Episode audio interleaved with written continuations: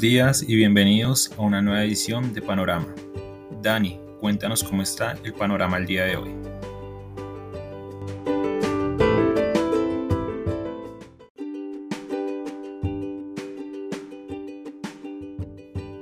Muy buenos días a los seguidores del podcast Panorama de Global Securities ya 4 de enero de 2022, segunda jornada del año.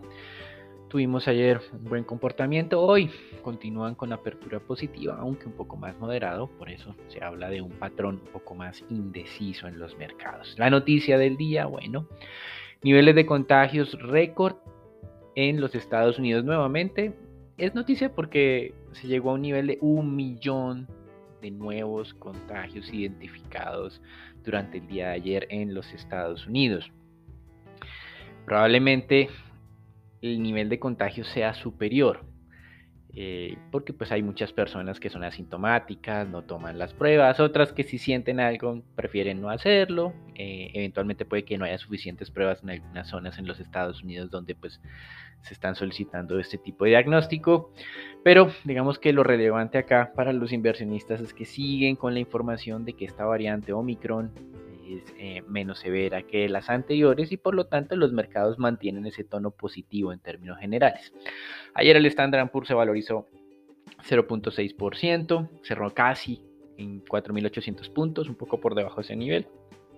No es el máximo intradía todavía, pero hoy con futuros abriendo con una valorización adicional de 0.25%, podrían alcanzar entonces un nuevo récord histórico.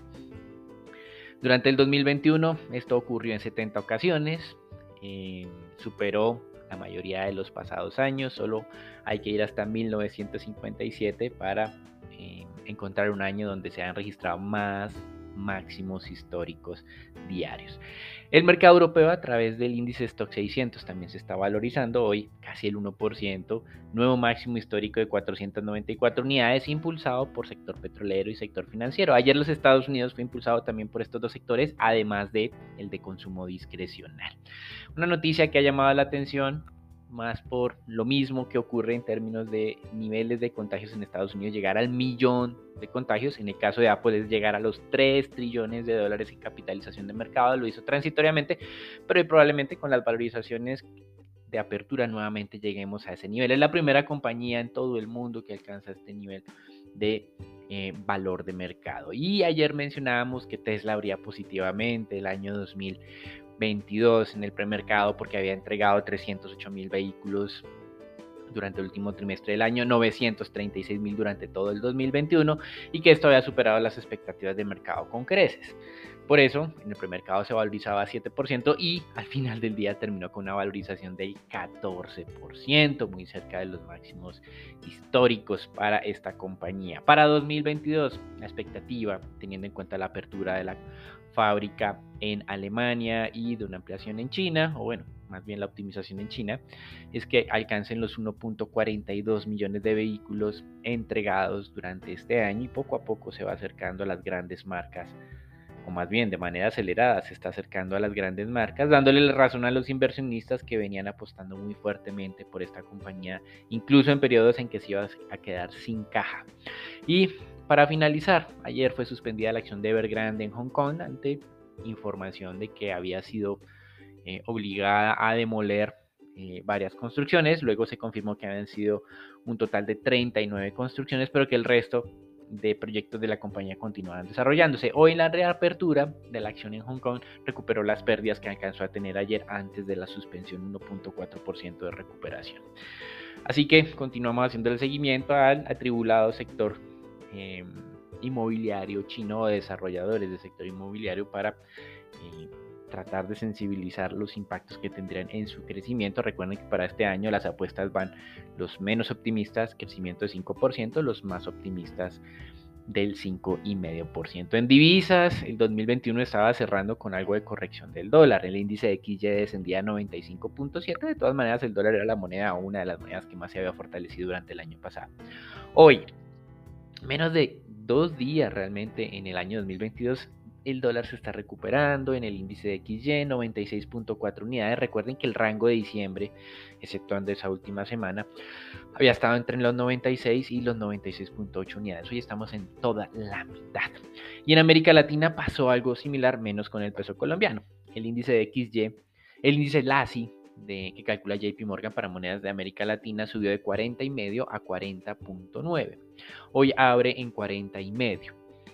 Ese fortalecimiento que tuvo la América Latina durante la última semana no se presentó en Colombia, que ha sido una de las monedas más débiles durante las últimas jornadas. En materias primas, hoy en la reunión de la OPEP, nadie espera nada diferente a que nuevamente en febrero decida la organización en conjunto con Rusia incrementar su producción en 400 mil barriles día. El mercado se ha venido estabilizando durante las últimas jornadas del año 2021, primeras de este 2022, alrededor de los 79 dólares para el barril del Brent. Hoy está levemente por encima de 79, está en 79,20 centavos. En renta fija, tal vez lo más llamativo, además de la resistencia del mercado a estos eh, contagios de Omicron, en renta fija estamos observando que en lo corrido este año, es decir, el día de ayer y esta madrugada, las tasas de descuento de tesoros a 10 años han aumentado 15 puntos básicos. Este nivel no lo observábamos, el 1,66% para este vencimiento en tesoros no se veía desde el noviembre de 2021, más exactamente el 24 de noviembre. El resto de mercado se ha visto impactado en el mismo sentido, pero en menor magnitud, más o menos entre unos 9 y 5 puntos básicos aproximadamente. Con respecto a noticias económicas, bueno, hemos tenido complementos con respecto al PMI chino, el día de ayer lo hablamos, una aceleración tímida pero superior a lo esperado. El Caixin, que es el de pequeñas y medianas empresas en China, también se aceleró. El mercado anticipaba estabilidad en 50 unidades, que es ni expansión ni contracción, es más bien un estancamiento. El indicador anterior había sido 49.9, es decir, muy cerca de las 50. El dato observado fue de 50.9, casi 51 unidades, mostrando alguna aceleración en el mes de diciembre para el sector industrial chino. En Alemania, el desempleo sigue descendiendo, la tasa pasó del 5.3 al 5.2%, el mercado esperaba 5.3 estabilidad. Se redujeron el número de desempleados y en 23.000, el mercado esperaba 15.000. Con respecto a América Latina, se dieron a conocer los PMIs en México, siguen en contracción, no mejoraron entre diciembre y noviembre, siguió en 49.4. En Brasil lo mismo, siguió en 49.8. Recuerden, lo mismo, por debajo de 50 es contracción, es decir, tanto México como Brasil están en terreno contractivo, por lo menos desde el punto de vista de la opinión de los directores de las principales compañías. En Colombia hubo desaceleración, pero estamos en terreno expansivo. Pasó de 54.9, que fue un muy buen dato en noviembre, a 53.1 en el mes de diciembre. Hasta aquí el reporte internacional. Recuerden, a pesar de lo que está pasando con la variante Omicron en Occidente, los mercados abren positivos. El dólar se ha venido fortaleciendo este año, a pesar de que el cierre del año pasado se debilitó un poco. El petróleo ha estado oscilando alrededor de los 79 dólares esperando la reunión de la OPEP sin mayores cambios y tal vez lo más interesante, nuevamente presión alcista en las tasas de descuento de los tesoros de largo plazo. Hasta aquí el reporte internacional, los dejamos con Sharon, Santiago y Juan Pablo para que nos cuenten qué está pasando en Colombia.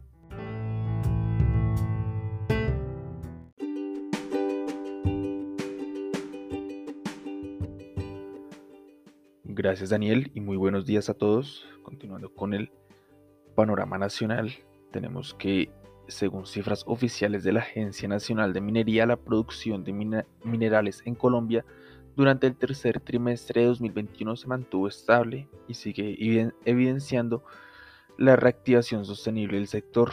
La producción de carbón en este tercer trimestre del año fue de 12,9 millones de toneladas, lo que significa un aumento de 18,7% comparado con el mismo lapso del 2020. Los mayores precios del carbón ayudaron a que la producción y exportación del mineral aumentara, consolidando unas ventas acumuladas entre enero y septiembre de 39,22 millones de toneladas. En otros minerales tenemos que el sector de materiales de construcción es otro de los que ha marcado la senda de recuperación, pues su producción acumula entre enero y septiembre de 2021 casi 6 millones de metros cúbicos. Esto significa un aumento de cerca del 30% frente al mismo periodo de 2020. En cuanto al oro, otro de los minerales eh, eh, de aquí de, Colombia, la producción acumulada de enero a septiembre de 2021 es de 34,9 toneladas, un 4% mayor mientras que por el contrario, el níquel tuvo una caída de 3,6% en su producción, llegando a 21,2 millones de libras. Por otro lado, pero siguiendo en esta misma línea, en este mismo sector, tenemos que el ministro de Minas y Energía informó que el precio de la gasolina tendrá un ajuste en promedio de 176 pesos por galón y el diésel en promedio de 166 pesos por galón. Esto significa que el precio promedio de la gasolina considerando las 13 ciudades principales será de 9.048 pesos por galón, mientras que el precio promedio del diésel, del diésel quedará en 8.884 pesos por galón. El ministerio explicó que estos incrementos tienen en cuenta las variaciones de los precios internacionales de los refinados durante la última semana de diciembre y resaltaron que con este incremento los precios se mantienen 123 pesos y 79 pesos respectivamente por debajo de los precios de marzo de 2020. Esto es todo lo que tenemos para el día de hoy en el panorama nacional. Los dejo con Sharon y con Juan Pablo. Que tengan un excelente día.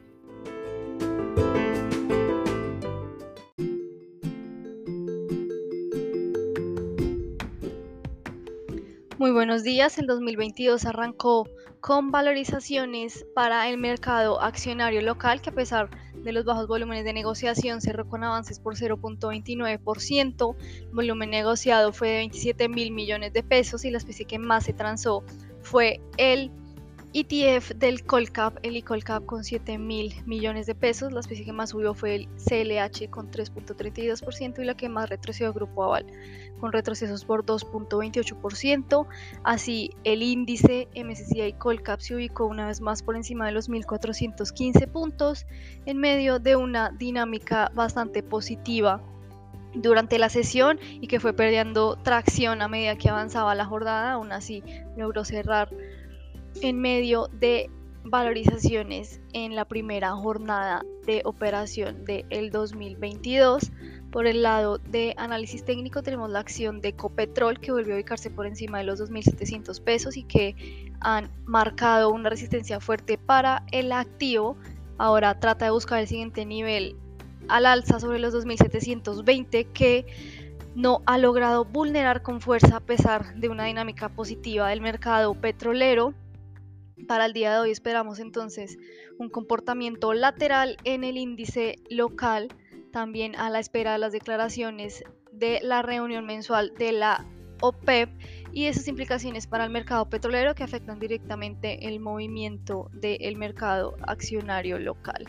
Por el lado de la divisa colombiana tuvimos una sesión de alta volatilidad, si bien la moneda abrió hacia la baja corrigiendo los movimientos fuertes de desvalorizaciones que había experimentado eh, alcanzó un eh, nivel de cierre sobre los 4.070 pesos por dólar que resultó en una estabilidad frente al cierre que tuvo el año pasado que fue sobre ese mismo nivel. Los niveles de negociación aún continúan siendo bajos sobre los 500 millones de dólares y donde las resistencias se ubican sobre los 4.080 y 4.100 pesos y los soportes sobre los 4.060 y 4.040 pesos por dólar. Para el día de hoy esperamos algo de descanso en la divisa local tras alcanzar eh, esos amplios niveles máximos que registró durante el 2021 y que precisamente la apertura se dio incluso sobre niveles superiores a esos eh, durante este 2021, alcanzando cerca de los 4.100 pesos por dólar en las transacciones del día de ayer.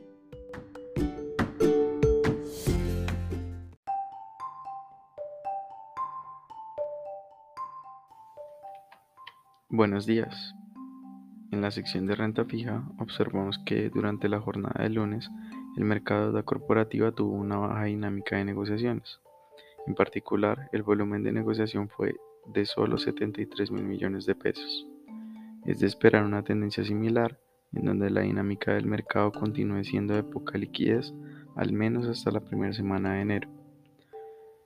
En cuanto a la renta fija internacional, los bonos del Tesoro americano a 10 años presentaron una desvalorización de 12 puntos básicos, pasando de 1.51% a 1.63%.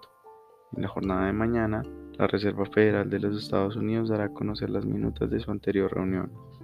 De esta manera, se podrían esperar algunas presiones externas sobre la curva de deuda pública local.